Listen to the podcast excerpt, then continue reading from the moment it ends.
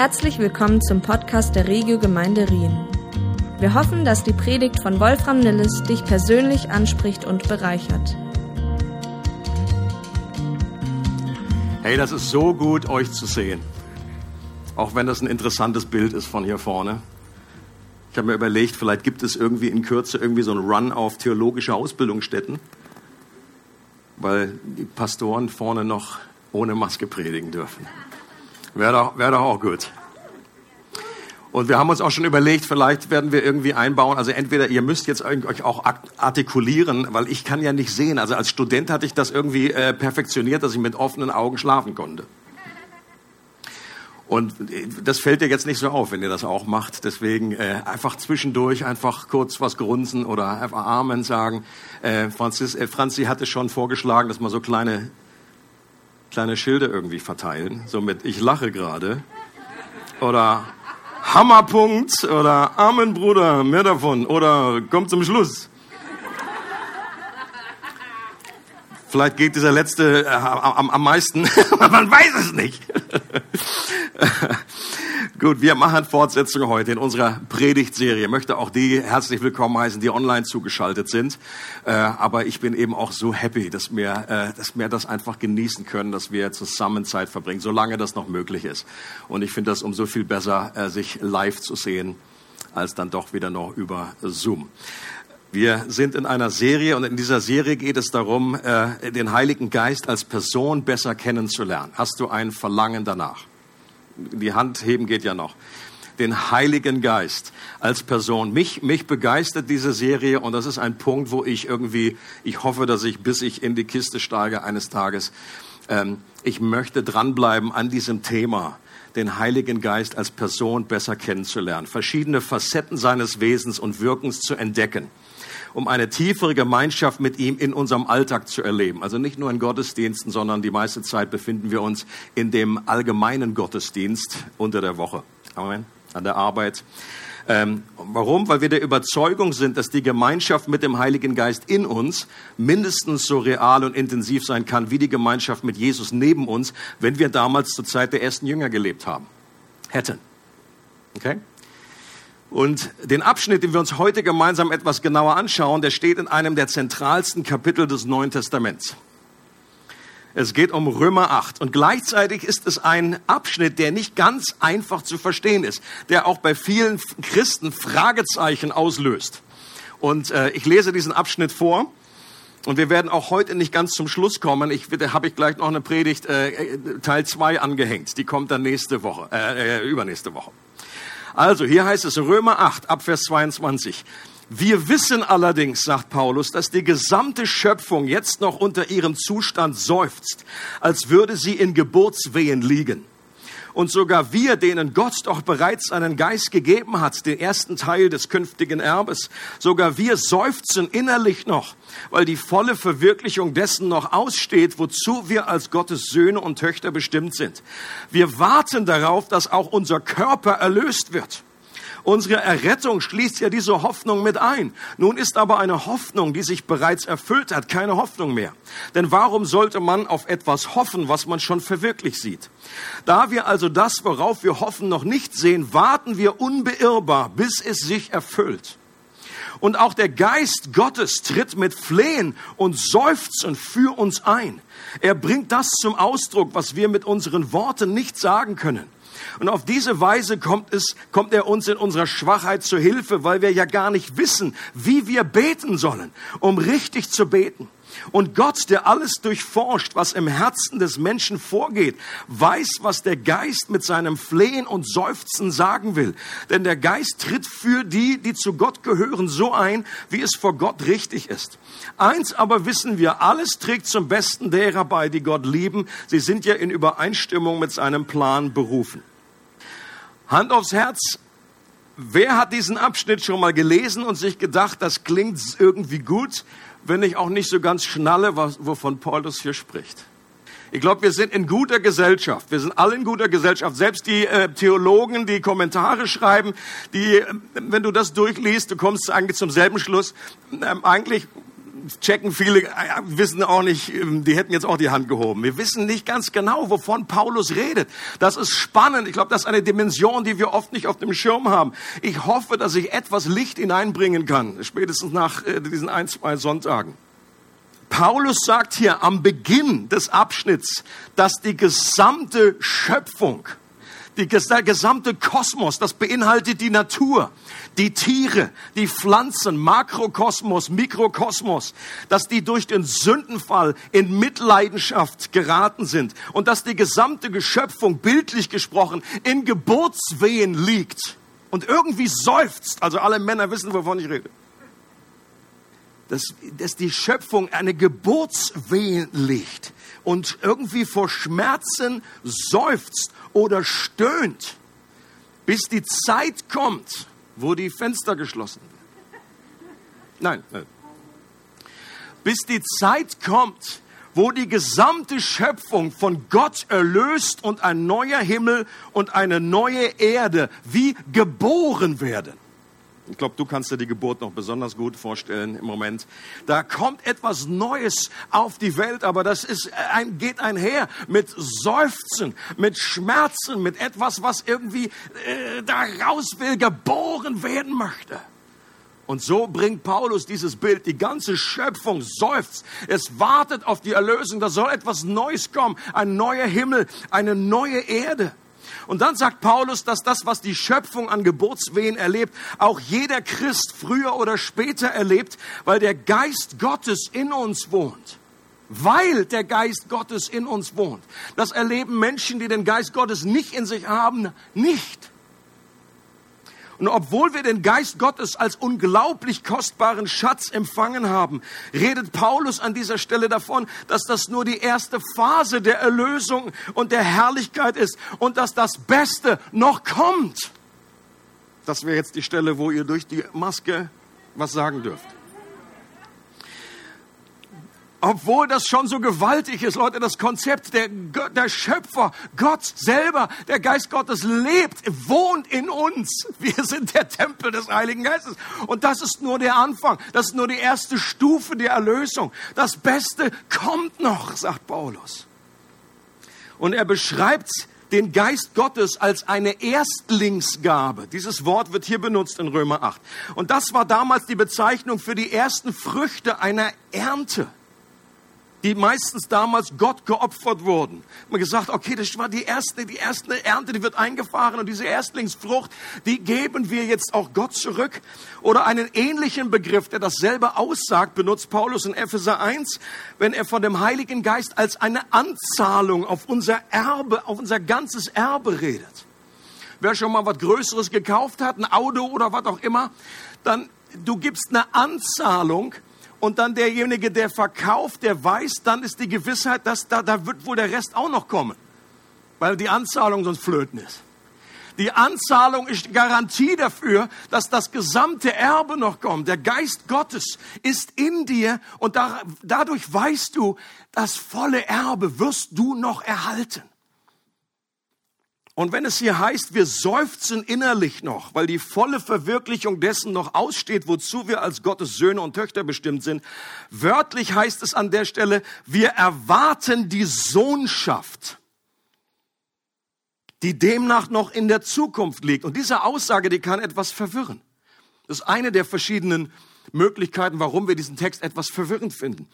Weil Paulus interessanterweise in diesem Kapitel sagt, dass wir bereits, äh, vorher sagt er ja, wir sind schon bereits Söhne und Töchter geworden. Und der Geist der Sohnschaft, der ruft jetzt schon durch uns. Aber, äh, lieber Vater, der Heilige Geist bezeugt unserem Geist, dass wir Gottes Kinder sind. Warum sagt er an der Stelle, dass diese, diese Sohnschaft noch kommt in der Zukunft? Paulus, kannst du dich bitte entscheiden? ob wir bereits Kinder Gottes sind oder das noch in der Zukunft liegt. Aber alle, die zur Regio-Gemeinde gehören oder öfter kommen, die wissen, was die theologisch richtige Antwort an dieser Stelle ist. Ihr dürft es durch eure Masken brüllen. Beides. Halleluja. You made my day. Wir sind bereits Kinder Gottes, doch die völlige Entfaltung dessen liegt noch in der Zukunft. Besonders erkennbar daran, dass wir noch einen sterblichen Leib haben. Und zu dem Gesamtpaket der Erlösung und der Gotteskindschaft gehört ein neuer Auferstehungsleib. Leute, und darauf freue ich mich. Jeder, der schon ein bisschen, schon ein bisschen im Alter etwas, wo es kneipst und dir wehtut, und selbst längerer Zeit schlafen hilft nur begrenzt und du stehst auf und sagst, Alter, das war überhaupt nicht entspannend. Der äußere Mensch verfällt. Es ist eine Bibelstelle, die ich mir in letzter Zeit immer häufiger unterstreiche. Ich war jetzt die Woche beim Zahnarzt, Wurzelfüllung, und da habe ich auch gesehen, Alter, auf diesem Röntgenbild, ich verfalle. Alter, vor lauter Brücken und Kronen und Stiften und was ich jetzt alles, ich habe völliges Ersatzlager da bei mir drin. Der äußere Mensch verfällt. Es geht ja dann auch weiter. Der innere wird aber äh, erneuert und das ist die Hoffnung. Aber the, the real me, die, die wahre Person, ich kriege einmal ein super Upgrade. Einen Körper, der sieht ähnlich aus wie ich heute. Du wirst mich wiedererkennen. Die einen freuen sich darüber, die anderen. Hm. Aber der wird einfach viel mehr Features haben. Viel mehr Features. Da ist Iron Man oder äh, neues Spider-Man-Kostüm, ist da nichts dagegen. Das wird, das wird, einfach genial. So ein, kleines, einen kleinen Vorgeschmack bekommen wir, wenn wir, äh, wir lesen, wie Jesus, dieser neue Leib, dieser neue Körper aussah, dass der einfach mal durch die geschlossene Tür durchgehen konnte. Der konnte immer noch was essen, ist ja auch wichtig. Und in Römer 8, 11 heißt es, wenn aber der Geist dessen, der Jesus aus den Toten auferweckt hat, in euch wohnt, so wird er, der Christus Jesus aus den Toten auferweckt hat, nämlich der Vater, auch eure sterblichen Leiber lebendig machen wegen seines in euch wohnenden Geistes. Leute, seid ihr begeistert darüber? Wir brauchen diese Zukunftshoffnung. Das ist, glaube ich, in, gerade in unseren Tagen, dieser, dieser Zeit, in der westlichen Welt, wir haben das oftmals, wir, wir denken nicht mehr so oft an den Himmel. Und ich glaube, das ist wichtig, diese Auferstehungshoffnung zu haben. Und diese Realität liegt noch in der Zukunft. Wir warten darauf, dass auch unser Körper erlöst wird. Unsere Errettung schließt diese Hoffnung mit ein. Und Hoffnung, sagt Paulus, ist nur dann Hoffnung, ist per Definition nur dann Hoffnung, wenn es jetzt noch nicht jetzt erfahren wird. Und es ist keine Hoffnung, es ist Erfahrung, sondern es ist noch in der Zukunft. Und ich glaube, dass diese, in diesem Abschnitt Paulus eine, ein Prinzip, ein grundlegendes biblisches Prinzip beschreibt, das jeder Christ verinnerlichen sollte. Dass die Realität des Reiches Gottes nämlich einerseits bereits angefangen hat, sie aber erst in der Zukunft vollkommen erfüllt sein wird dass wir die Kräfte des zukünftigen Zeitalters bereits jetzt schon schmecken können, wie das in Hebräer 6 äh, steht, das jetzige Zeitalter aber noch nicht komplett vorbei ist. Wir leben immer noch auf der alten Erde unter dem alten Himmel. Habt ihr das auch schon festgestellt? Und ich habe auch eine wunderbare Grafik mitgebracht, die uns hilft, das nochmal zu veranschaulichen. Leute, und ich erlebe immer wieder im Gespräch mit Menschen, im Gespräch mit Christen, also ich habe mir richtig Mühe gegeben das ist grafisch, äh, mein Sohn würde, der, der, der kommt aus dem Staunen gar nicht mehr raus, was der Vater da gebastelt hat. Also das ist kein Tennisball da auf der rechten Seite. Diese beiden Bereiche. Jesus redet immer wieder in, in, seinen Äußerungen, in seinen Gleichnissen von zwei Zeitaltern. Dieses Zeitalter unterscheidet er von dem zukünftigen Zeitalter. Und das zukünftige Zeitalter ist identisch mit dem Reich Gottes. Okay? Und dieses neue Zeitalter, das ist nicht mit einem Knall gekommen und war dann komplett vollkommen da, sondern wenn du dir all die Gleichnisse anschaust von Jesus, wenn er über das Reich Gottes spricht, dann die gehen alle in dieselbe Richtung, dass das Reich Gottes sehr, sehr wachstüm, sehr klein angefangen hat. Es ist wie ein Samenkorn und es wächst zu einem Baum und es wächst. Oder einer, er nimmt ein anderes Bild, eine Frau nimmt äh, äh, Sauerteig, etwas Sauerteig, mischt es unter den Mehl und am Anfang siehst du überhaupt nur Mehl. Du würdest, wenn du dann mit, Mikroskop kommst, gar nicht Sauerteig sehen. Aber dann wächst dieser Sauerteig und er durchsäuert alles und es wird mehr und mehr und mehr. Soll einfach, die Aussage in jedem Gleichnis ist, dieses Reich das kommt und es wird, am Anfang war es sehr, sehr klein, nur so ein paar Jünger, die da waren. Und dann wächst es und wächst es und es wächst schon seit 2000 Jahren und es wird mehr und mehr und mehr. Und jedes Mal, wenn ein Mensch zum Glauben kommt oder wenn ein Mensch geheilt wird, wenn wir das Böse überwinden durch Gutes, wenn sich Gerechtigkeit durchsetzt, wenn Vergebung ausgesprochen wird, jedes Mal, wenn du Liebe zum Ausdruck bringst, dann breitet sich dieses Reich aus. Und dieses Reich ist Gerechtigkeit und Friede und Freude im Heiligen Geist. Und ist auch da, wenn wir Masken tragen. Und im Vater unser beten wir, da haben wir heute Morgen auch noch gebetet, dass dieses Reich kommt und seit 2000 Jahren wird dieses Gebet gebetet. Dein Reich komme. Und das bedeutet, dass diese, dass diese Orange, der Tennisball, kannst du den Tennisball nochmal bringen, bitte? Dass das mehr und mehr ineinander schiebt, dass wir mehr und mehr erleben von diesem Reich Gottes. Dass das Alte abnimmt, diese alte Zeitalter, und das Neue hier mehr und mehr wächst und sich ineinander schiebt. Und doch dürfen wir nicht vergessen, dass wir immer noch zwischen den Zeiten leben. Wir leben genau dort in dieser Mitte. Okay?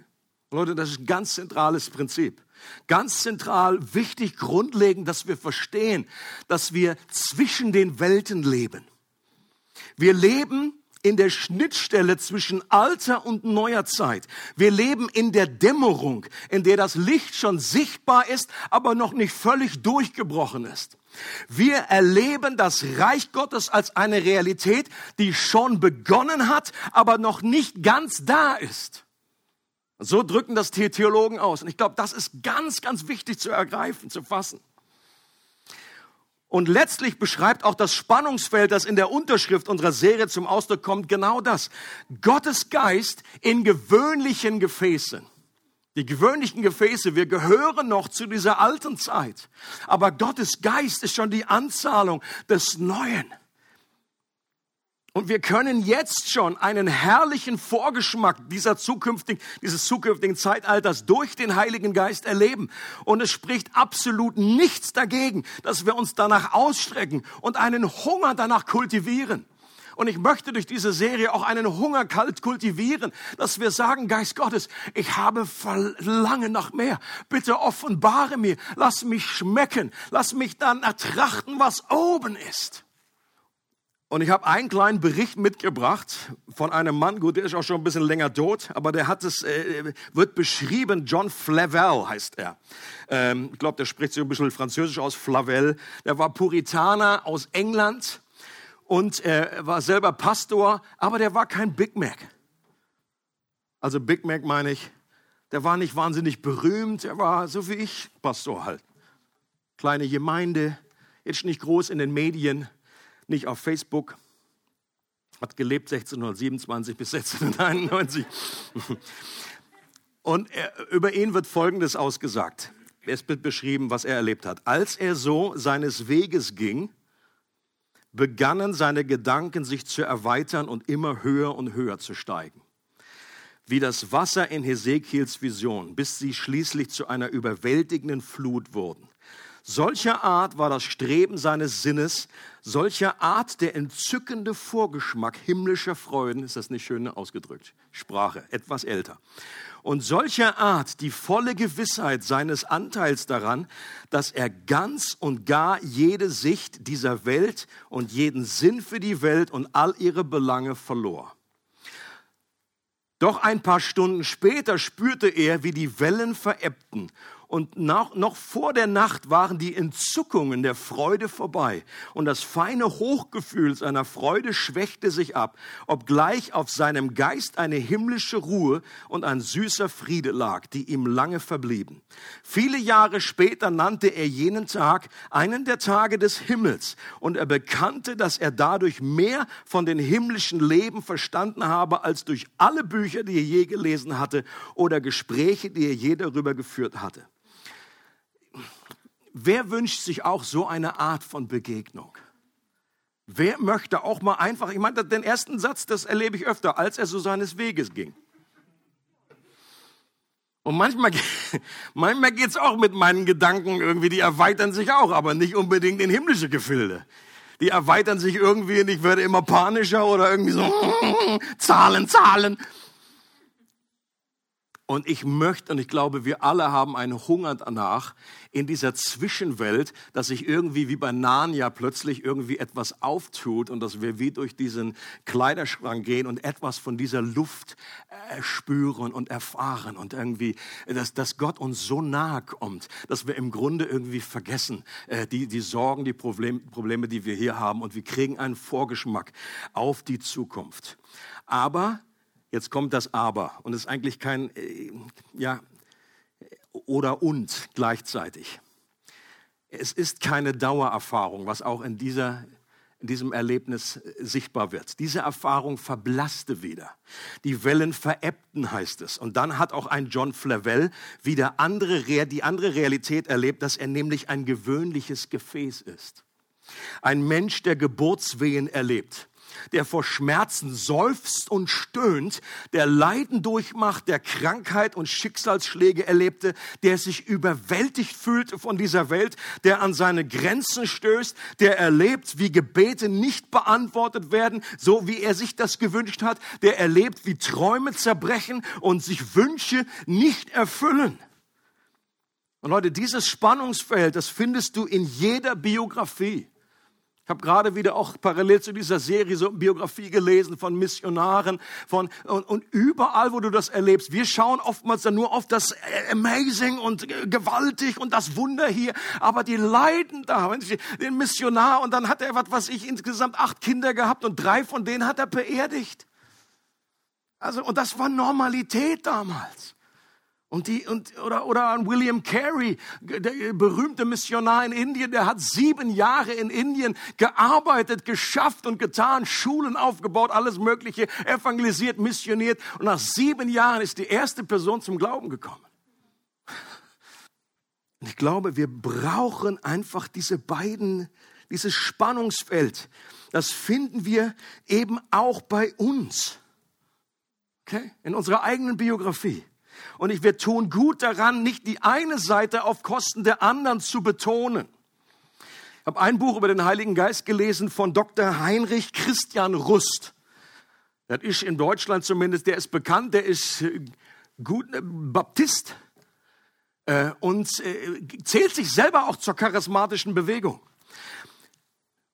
Was er hier sagt, finde ich einfach so hilfreich, weil er hier sagt, beide Elemente, dieser, dieser, dass wir noch in der alten Zeit leben letztendlich, aber dass wir, dass wir noch nicht komplett angekommen sind da und dass wir beides sehen müssen. Er sagt, bei aller Wertschätzung der neuen Akzentuierung der transformierenden Kraft des Glaubens, also ein bisschen kompliziert ausgedrückt, er soll nur heißen, es gibt eine neue Betonung, so neu ist es jetzt auch nicht, aber ähm, es gibt eine neue Akzentuierung, dass eben durch den Glauben auch Dinge verändert werden können, hier und jetzt in dieser Welt. Er sagt, das ist eine Wertschätzung, das ist gut so. Dass, die, Dinge, dass wir nicht nur beten und, und, und, und Gott wird sowieso nicht hören, dass wir, es geht nur, im Gebet geht es irgendwie nur um die Beziehung zu Gott und mir und ich erwarte noch nicht mehr, dass irgendwie was passiert. Wenn ich für Heilung bete, ich erwarte noch nicht mehr, dass was passiert. Da sagt er, das ist, das ist sicherlich nicht gut. Das ist ein guter Akzent, der da neu gesetzt wurde. Ohne Zweifel durch die so geprägten charismatischen und pfingstlichen Gruppierungen wurde das betont aber gleichzeitig sagt er, ist die Einseitigkeit auch zugleich irreführend und lehrmäßig wie auch seelsorgerlich unverantwortlich. Er sagt, wenn man jetzt aber nur das betont und so einen zu überhöhten, äh, sieghaften Glauben ständig propagiert. Das volle, das ganze Evangelium muss auch eine Antwort haben auf das noch nicht, auf die vielen glaubensstarken Sterbenden und Kranken, auf die Not der Christen, die in Armut und in einem ungerechten System leben und sterben müssen. Das, was wir als Christen hier in der Weltzeit erfahren, damit meint er jetzt diese Zwischenzeit und im Glauben erwarten dürfen, hat immer den Charakter einer Anzahlung, einer Erstlingsgabe oder eines Zeichens. Leute, ich glaube, das ist ganz hilfreich für einen gesunden Glauben, dass wir das, dass wir das verstehen. Und Leute, das schließt nicht aus, dass wir nicht äh, gleichzeitig mehr für Übernatürliches beten. Dass wir sagen, Gott, bitte, äh, gieß deinen Geist aus, überrasch du uns, schenk Zeiten der Erquickung vor deinem Angesicht, ähm, schenk vermehrte Heilung. Ich glaube, dass wir noch lange nicht das Maß an Heilung und Befreiung erleben, das Gott eigentlich geben möchte. Amen dazu. Und gleichzeitig ist es etwas komplett anderes, als zu sagen, hier in dieser Zeit können wir eine hundertprozentig garantierte Quote erleben, dass jedes Gebrechen, dass jedes äh, Leid, dass jedes Elend irgendwie von uns genommen wird. Leute, das glaube ich nicht, dass die Bibel das, das äh, verspricht. Das nennt sich Himmel.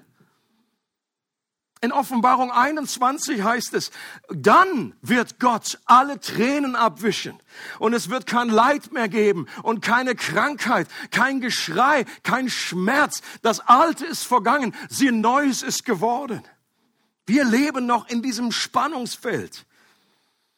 Gar nichts zuerst zu erwarten, dass sich Gottes Reich jetzt schon manifestiert, ist das eine Extrem. Das gab es in den vergangenen Jahrhunderten sehr oft dass man im Grunde gar nicht erwartet hat, dass da jetzt schon von der Zukunft etwas kommt, dass man gar nicht das Übernatürliche, das gibt es ja heute noch, diese Ansicht. Gott wirkt heute nicht mehr äh, übernatürlich, es gibt keine Heilungen mehr. Das glauben heute immer noch Christen. Das ist das eine Extrem. Dass wir jetzt in dieser Zeit bereits davon ausgehen können, dass jede Notlage, jedes Leid garantiert und 100 Prozent überwunden wird, ist das andere Extrem. Wir leben in der Schnittstelle, in der Zeit dazwischen. Und dass jetzt noch nicht der Himmel ist, sollte uns spätestens daran klar werden, dass jeder von uns stirbt. Obwohl das ja eigentlich auch ein Segen ist. Und Jesus selber sagt, äh, wer, wer an mich glaubt, der hat den Tod überwunden. Der stirbt gar nicht mehr. Jesus, alles klar bei dir. Natürlich meinte er das nicht so. Er meinte, dass der Tod einfach völlig für jemanden, der an Jesus glaubt, wird der Tod hat, hat seinen Stachel verloren, ist nicht mehr der, der Feind, den, den, den wir fürchten müssen in einer Hinsicht. Aber er ist immer noch ein Feind, der letzte Feind, der unter Jesu Füße getan wird. So heißt es in 1. Korinther 15. Und erst in der, erst wenn Jesus zurückkommt und es die Auferstehung der Toten gibt, erst dann wird der Tod besiegt sein. Und das geschieht am Ende dieser Zeit, wenn Jesus wiederkommt. Ich meine, vor, vor einigen Jahren ähm, bin ich mit Stuart äh, nach Lörrach gegangen. Da war ein Gastprediger. Der hatte auch einen starken Heilungsdienst und so. Und, oh, und ich war am Anfang noch sehr, sehr angetan eigentlich von seiner Art, dass das irgendwie aus meiner Sicht sehr, sehr balanciert war.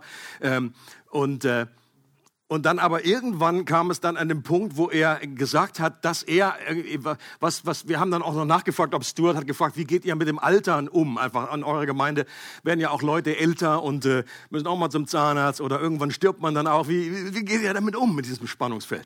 Er hat gesagt, ja, er hätte da so eine eigene Sicht und äh, wollte da auch gar nicht mit rausrücken, äh, hat gedacht, uh, ob, ob ihr das ertragt. Und dann, und dann haben wir aber nachgefragt und gesagt, jetzt hast du gegackert, jetzt musst du auch legen. So haben wir es nicht genau gesagt. Aber das war so der, der kam ja aus Amerika. So. Und dann hat er dann so im privaten Gespräch hat er dann einfach äh, dann sich geoutet und hat gesagt, ja, er glaubt persönlich, dass wir als Christen gar nicht mehr sterben müssen. Wenn alles richtig läuft, wenn wir es nur richtig verstehen würden. Und an der Stelle haben Stuart und ich uns angeschaut und gesagt, okay, wir haben gerade die Erdumlaufbahn verlassen. Houston, wir haben ein großes theologisches Problem. Und das fand ich, Leute, es gibt Sachen, die sind schräg und Sachen, die sind ganz schräg. Und diese Aussage gehört aus meiner Sicht zu den Dingen, die ganz, ganz schräg sind. Jedes Mal, wenn irgendwie, irgendwie in der heutigen Zeit so eine Offenbarung kommt, wo man dann irgendwie die kompletten Gegengeschichte, keiner hat das geschnallt, keiner ist je auf diese, auf diese super Einsicht gekommen. Auch Paulus hat sich komplett geirrt. Die ganzen Heiligen, die sind alle dummerweise gestorben, obwohl sie ja eigentlich noch frisch unter uns sein sollten heute. Da gehen bei mir 150 Warnlampen an und ich denke, wie kann man auf so einen Käse kommen? Aber während ich das sage, was in dieser Versammlung stattgefunden hat, das hat mich dann irgendwie wieder so ein bisschen runtergeholt von meinem, oh, das gibt's ja gar nicht, wie kann man so was denken? Dass Stuart in dieser Veranstaltung geheilt wurde. Und das hat mir dann auch wieder, das bei mir etwas geknirscht. Ich habe gesagt, Gott, so eine Theologie kannst du jetzt nicht auch noch bestätigen.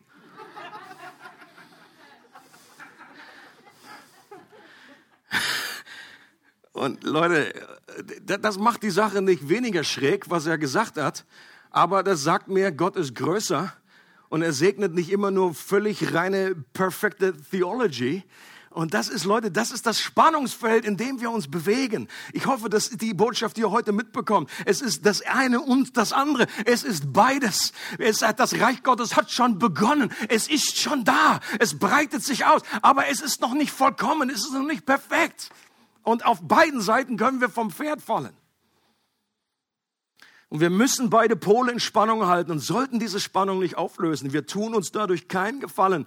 Und früher oder später wird uns das in unserem Glauben frustrieren, wenn wir nur eine Seite betonen. Der Geist Gottes kann uns einen herrlichen Vorgeschmack auf die zukünftige Herrlichkeit schenken. Er kann die hoffnungslosesten Situationen durch seine Kraft und seine Gaben auf wunderbarste Weise verändern. Und in diesem Abschnitt beleuchtet Paulus aber auch die andere Seite, dass der Heilige Geist uns mitten in unserer Schwachheit und Orientierungslosigkeit begegnet. Nicht indem er die Schwachheit und Orientierungslosigkeit wegnimmt, sondern indem er sich mit unserem Seufzen identifiziert und wie eine Hebamme in unseren Geburtswehen zur Seite steht und unser Stöhnen und unser Seufzen in Gebet verwandelt. Und Leute, und das ist ein Geheimnis und das, das habe ich noch lange nicht ergriffen oder begriffen begriffen. Aber ich möchte das mehr und mehr verstehen. Was bedeutet es, dass der Geist Gottes mein Seufzer nimmt und dass das Gebet ist vor Gott? Ja, es gibt ein negatives Jammern, auch unter dem Volke äh, Gottes. Das ist das Jammern, was sich irgendwie immer nur zurückschaut. Das ist Ägypten, die schauen immer nur zurück. Ach, es war doch alles besser früher, wunderbar. Was haben wir jetzt irgendwie diesen ganzen Mist, was wir erleben müssen? Das ist negatives Jammern, das ist fleischlich. Äh, aber es gibt ein positives Seufzen, das auf die Zukunft ausgerichtet ist und dadurch zustande kommt, dass die Dinge noch nicht so sind, wie sie sein sollten. Und je mehr wir, das Interessante ist ja, dass die Ironie ist, je mehr wir von der zukünftigen Herrlichkeit geschmeckt haben, umso größer kann dieser Schmerz des Heimwehs sein. Okay? Wenn du diesen Flavel gefragt hättest vor dieser Begegnung, und wie ist es so, wie ist, wie, wie ist sein Seufzquotient?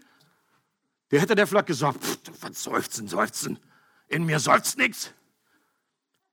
Und hint, nach diesem Dingens, als er erlebt hat, boah, was ist denn das? Und dann ist es wieder weggegangen. Plötzlich hat er, dann fing es an, sicherlich bei ihm zu seufzen.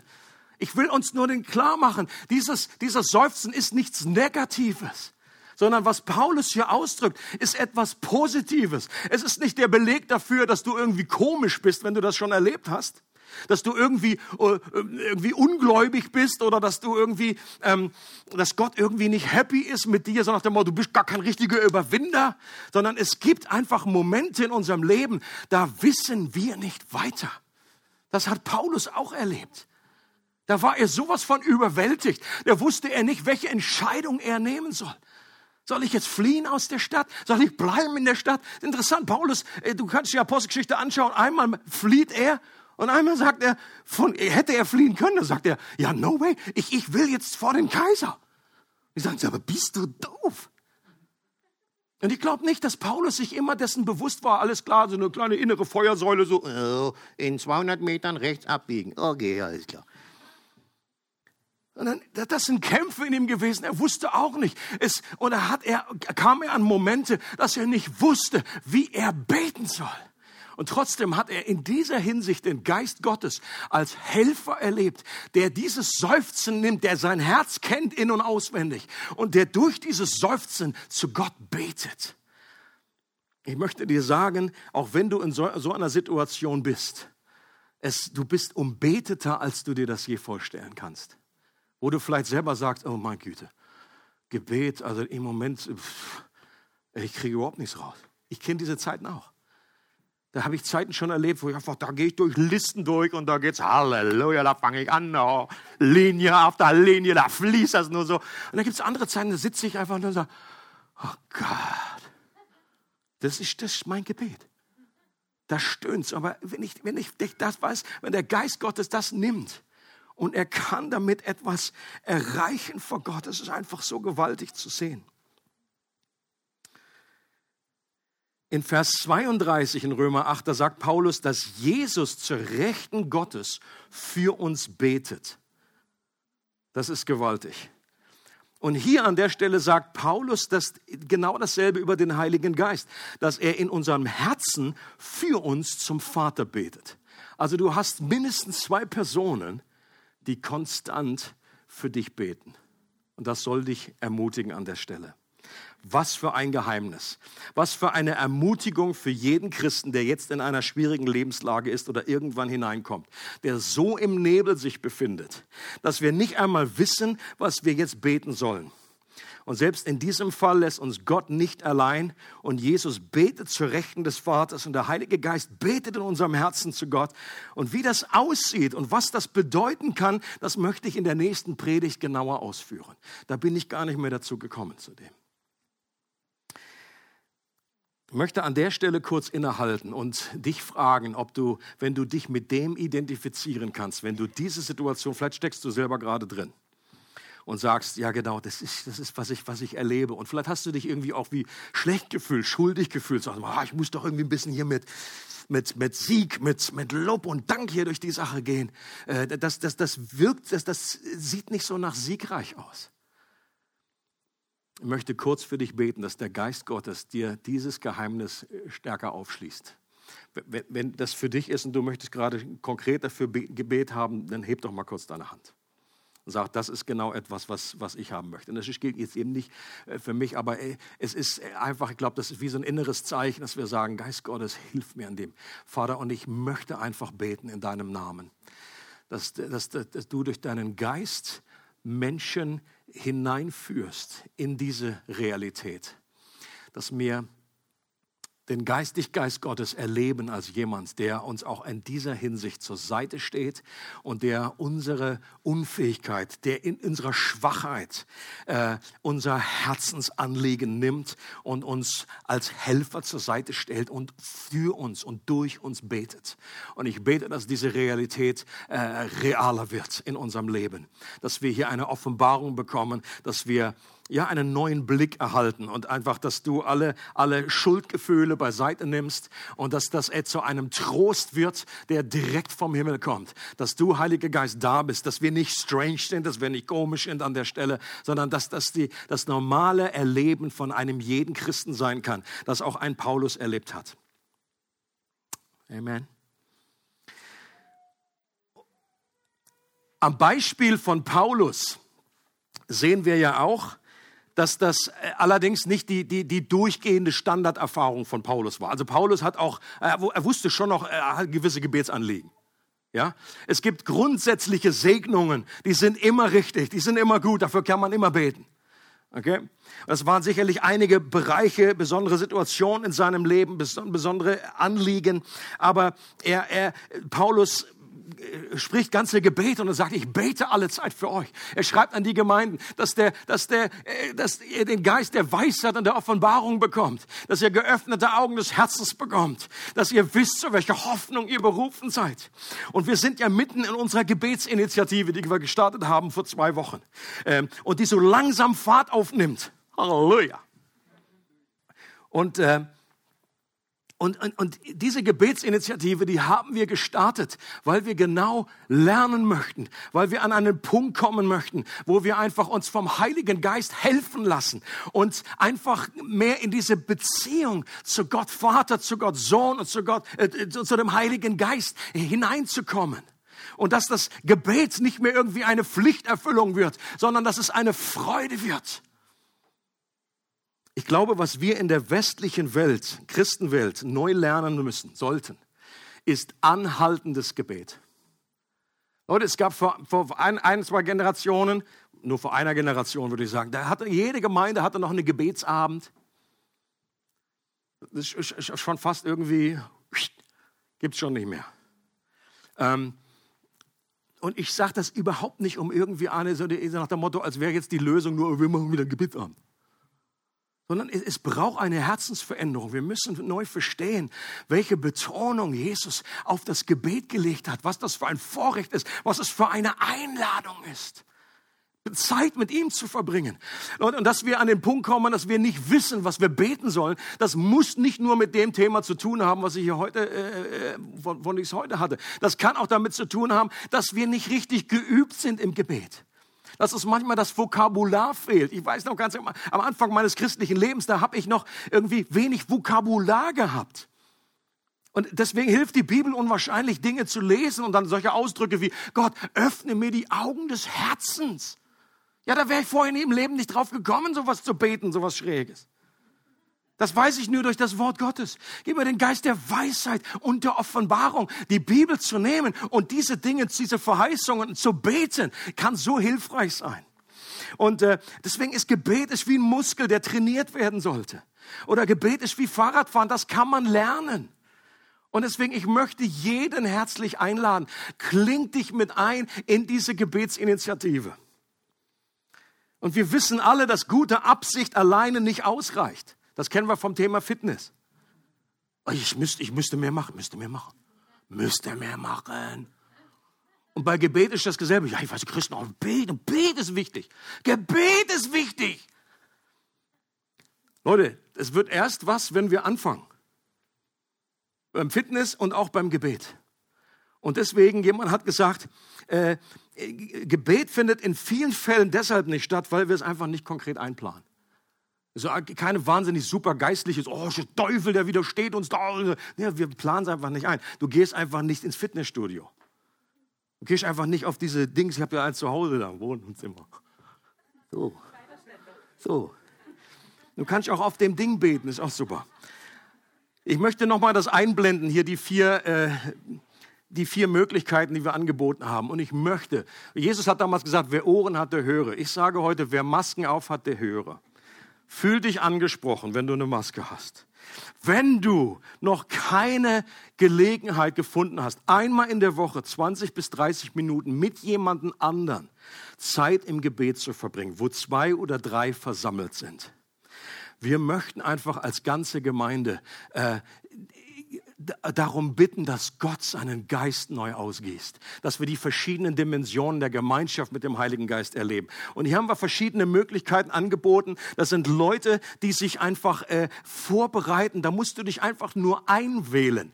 Wenn du sagst, ey, das ist mir so ungeheuer da im Zoom und so weiter. Manche haben ja sogar versucht, sich einzuwählen und sind an der Technik gescheitert. Nein, es ist kein Zeichen, dass Gott nicht will, dass du da nicht mitbetest in dem Moment.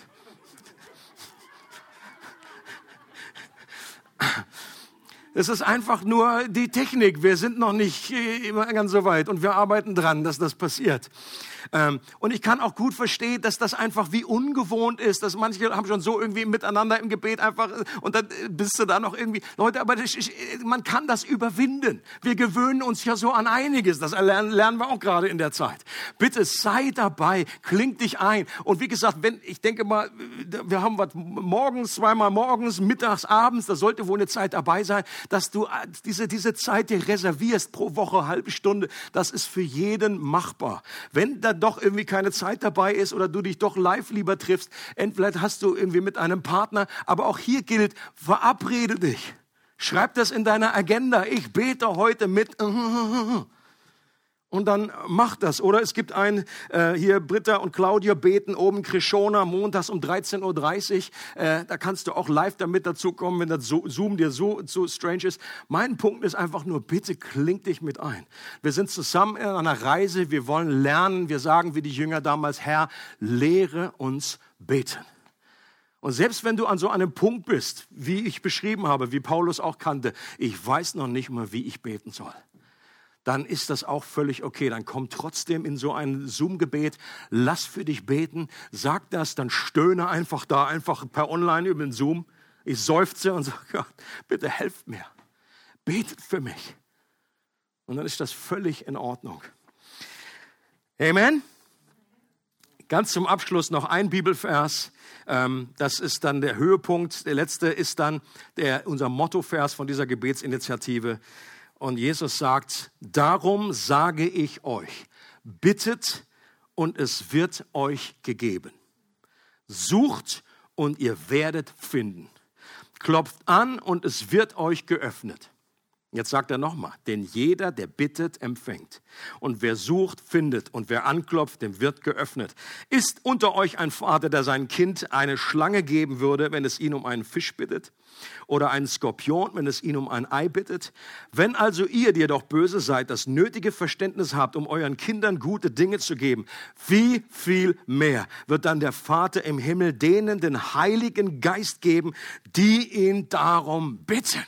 Wir bitten um den Heiligen Geist. Und Jesus sagt, das ist nicht einmalig geschehen, einmal Gott, gib mir den Heiligen Geist und dann, ja, war wohl nichts sondern hier ist von ständigem Bitten die Rede, ständig äh, von Anklopfen immer wieder, von Suchen, bis du es gefunden hast. Und ich möchte uns alle motivieren, uns da einzuklinken. Diese zwei Monate sind noch eineinhalb jetzt und einfach da mitzubeten und Gott zu sagen, Gott in den Ohren zu liegen, unverschämt zu bitten. Das sagt Jesus direkt vorher. Das Gleichnis von dem Freund, der nachts irgendwie klingelt und sagt, hast du mal Brot? Von ich schlafe schon, Schnauze da draußen.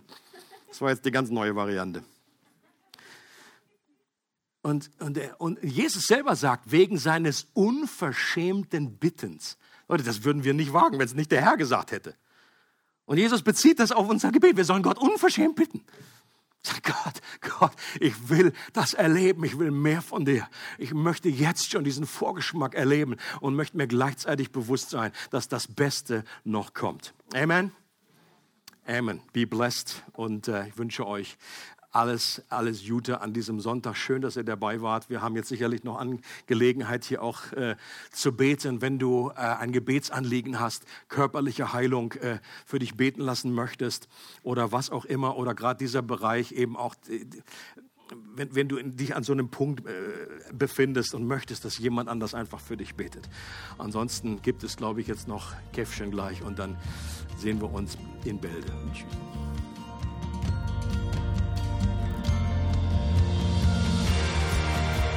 Es freut uns, dass du heute zugehört hast. Für weitere Predigten, Informationen und Events besuche unsere Gemeindewebseite www.regiogemeinde.ch.